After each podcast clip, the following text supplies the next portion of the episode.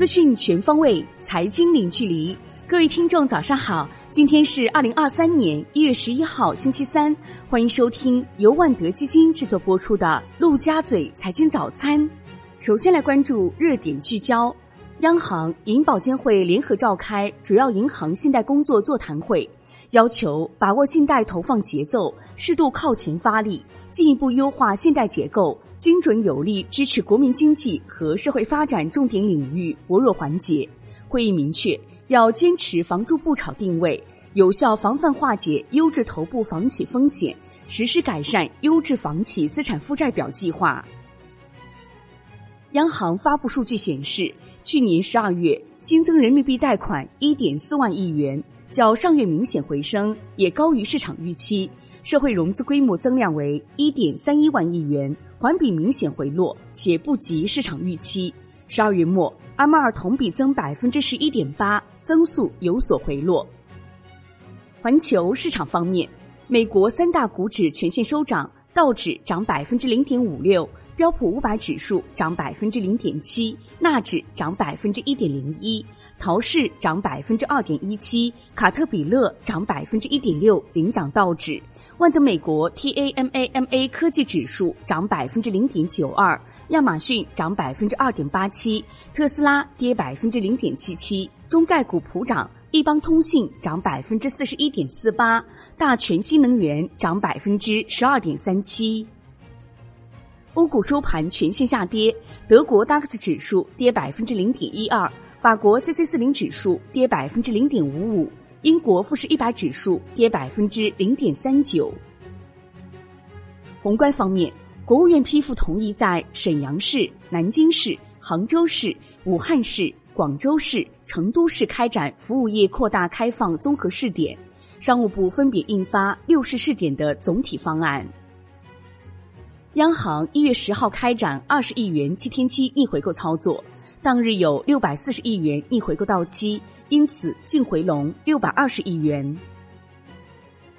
国内股市方面，A 股大小指数分化，上证指数横盘整理，止步六连阳，新能源车产业链全面走强，金融、军工表现不振。截至收盘，上证指数跌百分之零点二一，深圳成指涨百分之零点四九，创业板指涨百分之一点三八。北上资金实际净买入五十八亿元，宁德时代、五粮液、隆基绿能分别获净买入十一点零三亿元、六点一二亿元、五点一六亿元。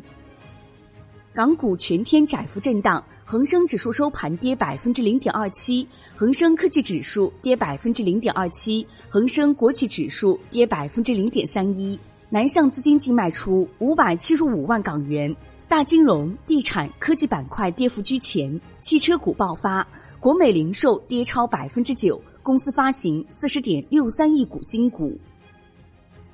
外资唱多 A 股热情持续高涨，继高盛之后。摩根士丹利也加入再次看涨 A 股和人民币队伍，认为今年中国股市将成为全球表现最佳的股市。同时，人民币到二零二三年底将较当前水平上涨百分之一点八。康泰生物公告，预计二零二二年亏损七千六百万元到一点五亿元，上年同期净利润十二点六亿元。金融方面。最高法提出四个坚定不移推进金融审判工作高质量发展，强调要严厉打击干扰注册制改革的证券犯罪和违法违规行为，严防利用破产程序逃废债，严厉打击金融市场各类逃废债行为，有序推动金融案件相对集中地区的法院设立金融审判厅。关注楼市方面，网传广州认房不认贷，取消豪宅标准。多家银行表示，目前银行并未执行这一标准。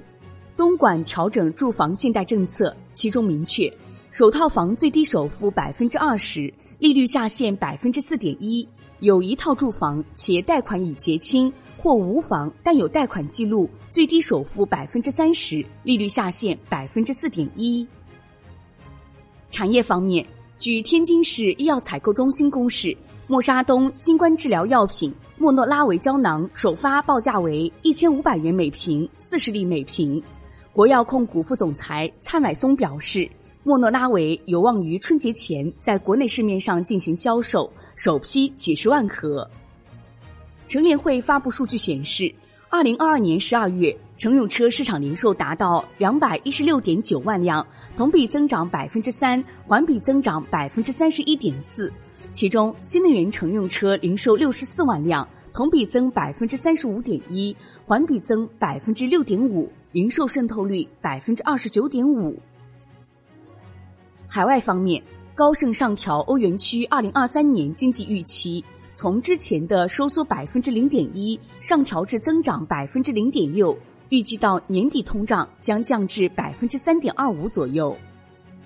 国际股市方面，特斯拉计划投资逾七亿美元扩建德州工厂，新建四个项目。网传在宣布降价后，特斯拉中国三天内获三万辆汽车订单。特斯拉方面对此表示不予置评。苹果中国官网首页已上线单独的智能家居板块，但目前所售智能家居单品均来自第三方出品，数量也并不多。商品方面，中国煤炭运销协会、中国煤炭工业协会发布倡议，煤炭企业统筹做好春节期间煤炭生产供应工作，要优化电煤供应，做好应急准备。传七国集团拟对俄罗斯成品油设置两种限价机制，既包括那些交易价格高于原油的产品，也包括以折让价格出售的产品。欧盟将从二月五号起禁止进口俄罗斯成品油。据世界黄金协会，二零二二年十二月，全球黄金 ETF 持仓减少四吨，已连续八个月需求为负。债券方面。国家发改委印发《企业中长期外债审核登记管理办法》，明确将境内企业间接到境外借用外债纳入管理范围。最后来关注外汇方面，周二在人民币对美元十六点三十分收盘报六点七七七二，较上一交易日跌六十个基点；夜盘收报六点七七八零，人民币对美元中间价调升六百五十四个基点，报六点七六一一。好的，以上内容由万德基金制作播出，感谢您的收听，也欢迎您关注转发。我是小颖，我们下期再见。